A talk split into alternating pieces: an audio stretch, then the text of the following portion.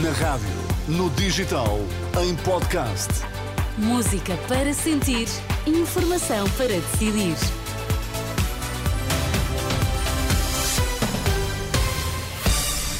Está na altura de conhecer os títulos em destaque nesta edição das quatro. Movimento Civil dos Agricultores denuncia atrasos nos pagamentos e ameaça com novos protestos ainda antes das eleições.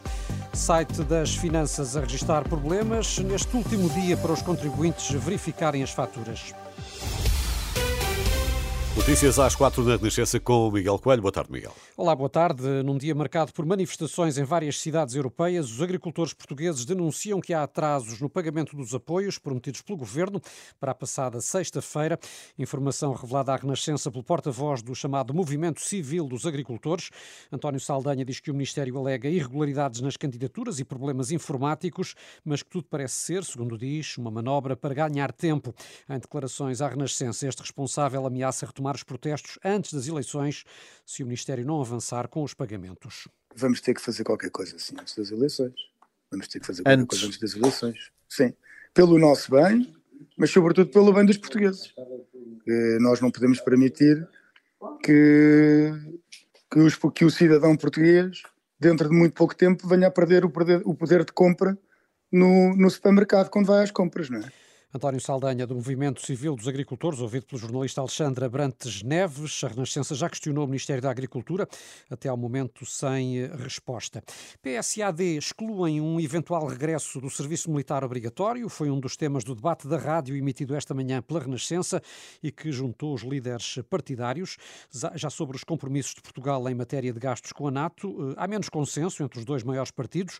Pedro Nuno Santos garante que não pode haver hesitações e que, se for Primeiro-Ministro, vai cumprir as metas com a despesa militar. Há um compromisso já assumido com a NATO. Eu julgo que é no final da, da década e esse compromisso é para ser respeitado. Aquilo que eu tenho dito é também aproveitar esse investimento com o qual nós estamos comprometidos a fazer com os nossos aliados para modernizar e desenvolver a nossa indústria. Isso é, tem que caminhar ao lado do nosso esforço com a despesa militar, que é um compromisso do Estado português, que o Estado português vai cumprir com os seus aliados.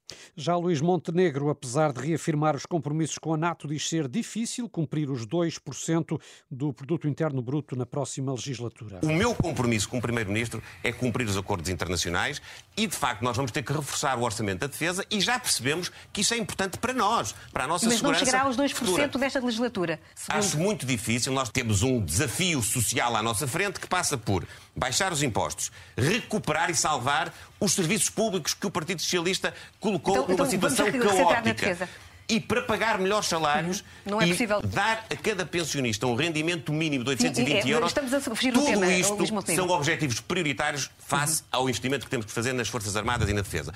A posição da AD do lado do Bloco de Esquerda, Mariana Mortágua, defendeu que os gastos em defesa devem ser apenas os necessários para uh, defender o país e não para favorecer outros interesses.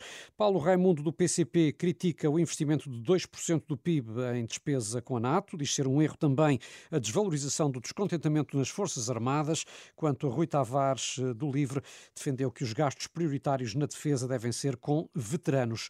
Rui Rocha, da Iniciativa Liberal, rejeitou a possibilidade de Portugal recorrer a grupos militares privados para garantir a segurança do país e Inês Sousa Real do PAN alertou para a dimensão devastadora, quer humanitária, quer ambiental, das eh, guerras na Ucrânia e no Médio Oriente. Em rr.pt pode voltar a ouvir o debate das rádios e ler resumos e análises sobre as posições dos diferentes partidos em temas como justiça, segurança social e combate à pobreza, entre outros.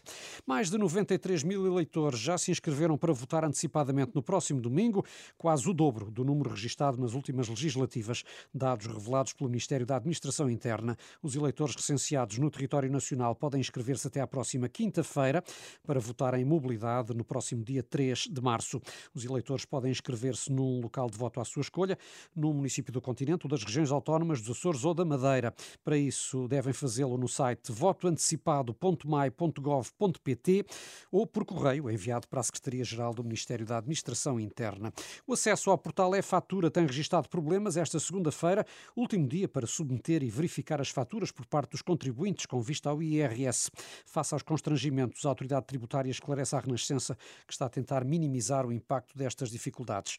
A autoridade tributária lembra ainda que, para além do site e-fatura, está também disponível a aplicação aplicação para telemóvel. E em última hora, Carlos, a notícia de que a Hungria ratificou a adesão da Suécia à NATO. Era o único país da aliança que ainda não tinha dado luz verde à entrada dos nórdicos. O primeiro-ministro da Suécia fala já em dia histórico. Estava difícil, estava, eh, mas está tratado. É só assinar, não é? São 4 eh, e 5, o resto está tudo em rr.pt.